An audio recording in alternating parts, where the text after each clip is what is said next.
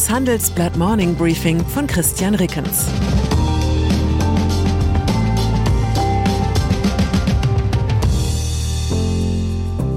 Guten Morgen allerseits. Heute ist Freitag, der 4. November. Und das sind unsere Themen. Deformation, wie der Bürokratieirrsinn Deutschland lähmt. Subvention, transatlantischer Streit um US-Energieförderung. Infektion, das Corona-Regime rund um Scholz China-Besuch. Nach einer kurzen Unterbrechung geht es gleich weiter. Bleiben Sie dran. Die Welt steht vor gewaltigen Herausforderungen. Zum einen die Energiewende voranzutreiben und gleichzeitig den Klimawandel einzudämmen. Und auch der Energieträger Wasserstoff gewinnt weltweit immer mehr an Bedeutung. Doch wie geht es weiter? Erfahren Sie mehr auf dem Handelsblatt Wasserstoffgipfel 2024 am 12. und 13. Juni in Essen. Infos unter handelsblatt-wasserstoffgipfel.de. Mit dem Vorteilscode Wasserstoff 2024 erhalten Sie einen Rabatt von 15% auf die Tickets. Bürokratie. Was würde wohl passieren, wenn ab morgen ausschließlich Journalisten in deutschen Behörden säßen? Drei Prognosen gespeist aus 25 Jahren Berufserfahrung.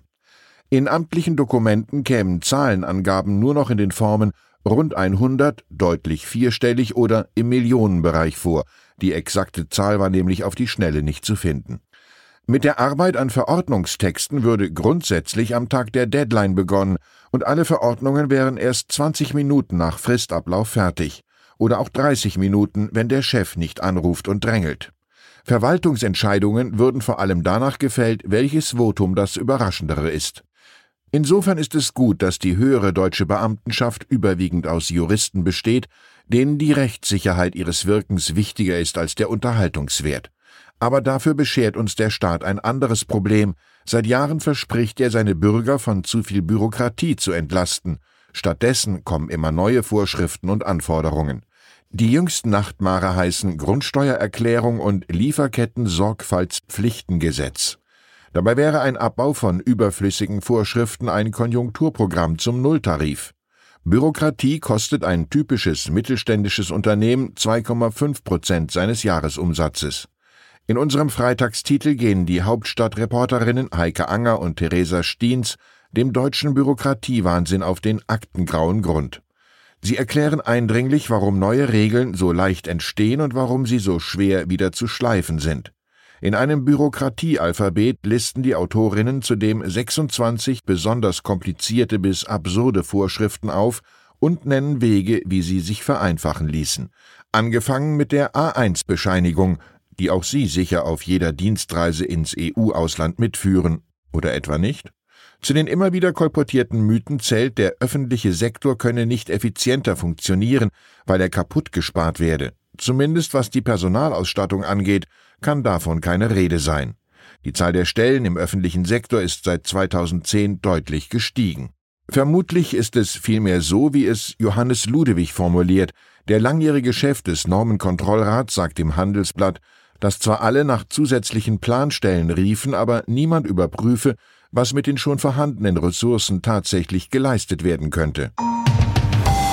USA in Europa wächst die Sorge, dass die USA mit üppigen Staatsbeihilfen Investitionen absaugen und so die europäische Wirtschaft zusätzlich schwächen könnten. Die USA eröffnen faktisch ein Subventionsrennen und diskriminieren womöglich europäische Anbieter, sagt EU-Binnenmarktskommissar Thierry Breton im Handelsblatt-Interview. Es sei bedauerlich, dass unsere sogenannten gleichgesinnten Partner zu solchen Mitteln griffen. Bundeswirtschaftsminister Robert Habeck warnt sogar vor einem neuen Handelskrieg. Eine transatlantische Taskforce soll ab heute Wege suchen, um den Konflikt zu lösen. Hintergrund des Streits 400 Milliarden Euro Steuergeld lenkt die US-Regierung in die klimaneutrale Industrie, allein 260 Milliarden Dollar in den Ausbau von Solar-, Wind- und Wasserkraft. In der Europäischen Union wächst die Furcht, dass dieser Mitte August von Biden unterzeichnete Inflation Reduction Act europäische Firmen zu Produktionsverlagerungen in den USA anreizt. Vor allem für deutsche Unternehmen werden die USA dank ihrer billigen Energie immer attraktiver. Habeck fand gestern bei einer Veranstaltung in Berlin deutliche Worte. Er sagte wörtlich, Was die Amerikaner im Moment machen mit dem Inflation Reduction Act, ist eine wahnsinnige Förderung, ich würde sagen eine Überförderung, eine Subventionierung. Man kann die Sache jedoch auch ganz anders sehen. Die USA tun endlich etwas, um zumindest ein klein bisschen Dekarbonisierung zu betreiben.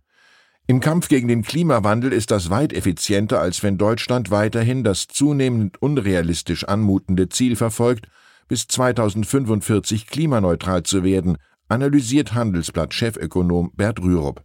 Er konstatiert, dem Weltklima nutzt nur eine globale Klimapolitik, bei der das CO2 konsequent dort eingespart wird, wo es sich am billigsten vermeiden lässt. Übersetzt in die Praxis bedeutet das laut Rürup, letztlich müssen vor allem die USA, China, Indien sowie die Europäische Staatengemeinschaft der Welt eine Antwort darauf geben, wie rasch aus der besonders klimaschädlichen Kohleverstromung ausgestiegen werden kann, ohne dass Energie insgesamt wesentlich teurer wird. China-Reise Olaf Scholz ist zu seinem eintägigen Staatsbesuch in Peking eingetroffen. Dort dürfen sich der Kanzler und seine Delegation nur in einer streng von der Außenwelt abgeschotteten Blase bewegen. Jeder, der von außen mit der Besuchergruppe in direkten Kontakt kommt, muss anschließend für sieben Tage in Quarantäne eingesperrt in einem Hotelzimmer. Von den Deutschen vor Ort sind daher nur wenige bereit, sich in diese Besucherblase zu begeben. Einer davon ist Jens Hildebrand, Chef der Deutschen Handelskammer in China. Er hat sich bereits vor der Scholz-Visite im Diaoyutai-Staatsgästehaus in Isolation begeben. Hildebrand will die Delegation persönlich über die Lage in China und die Stimmung der Firmen vor Ort informieren, auch weil es so viele heikle Themen gibt. Insbesondere nach der Machtdemonstration von Parteichef Xi Jinping auf dem Parteitag Mitte Oktober müsse man damit rechnen, dass künftig Ideologie und Sicherheitsüberlegungen den Pragmatismus der Vergangenheit überschatten, sagte Hildebrand dem Handelsblatt. Enttäuscht wurden Hoffnungen auf eine Abkehr von der strikten Null-Covid-Politik. Diese liegt laut Hildebrand wie Blei auf dem Wachstumspotenzial der Wirtschaft in China. Das Handelsblatt ist in Peking dabei und hält sie heute über alles Relevante auf dem Laufenden, was es rund um den Scholz-Besuch zu berichten gibt, innerhalb und außerhalb der Blase. Selbstreferenziell hat dieses Briefing begonnen und so soll es auch enden. Katy Perry, Pop-Idol der Generation Instagram, hat auf Twitter ein Bekenntnis abgelegt, das das Herz jedes Journalisten erwärmen dürfte. Eines ihrer liebsten Geräusche sei das einer frischen Tageszeitung, gelesen während eines einstündigen Frühstücks. Sie liebe das Umblättern, das Herumkritzeln in Kreuzworträtseln. Die 38-Jährige beendet ihre Liebeserklärung an den gedruckten Journalismus mit einem Wunsch. Ich hoffe, das wird niemals unmodern in unserer digitalen Welt. Es ist so romantisch. Ich wünsche Ihnen einen Wochenausklang, an dem es nicht nur beim Umblättern knistert. Herzliche Grüße, Ihr Christian Rickens. Zur aktuellen Lage in der Ukraine. Diplomatie, aber wie? Der ehemalige Chef der Münchner Sicherheitskonferenz, Wolfgang Ischinger, legt vier Leitlinien dar, um diplomatisch mit Russland zu verhandeln. Der Bundeskanzler wirbt für die EU-Mitgliedschaft der Westbalkanländer. Angesichts des Ukraine-Kriegs will Olaf Scholz den EU-Beitritt der sechs Staaten beschleunigen. Vorreiter Serbien steht allerdings in der Kritik. Weitere Nachrichten finden Sie fortlaufend auf handelsblatt.com/ukraine. Das war das Handelsblatt Morning Briefing von Christian Reckens, gesprochen von Peter Hofmann. Die Welt steht vor gewaltigen Herausforderungen. Zum einen die Energiewende voranzutreiben und gleichzeitig den Klimawandel einzudämmen. Und auch der Energieträger Wasserstoff gewinnt weltweit immer mehr an Bedeutung. Doch wie geht es weiter? Erfahren Sie mehr auf dem Handelsblatt Wasserstoffgipfel 2024 am 12. und 13. Juni in Essen. Infos unter handelsblatt-wasserstoffgipfel.de. Mit dem Vorteilscode Wasserstoff 2024 erhalten Sie einen Rabatt von 15% auf die Tickets.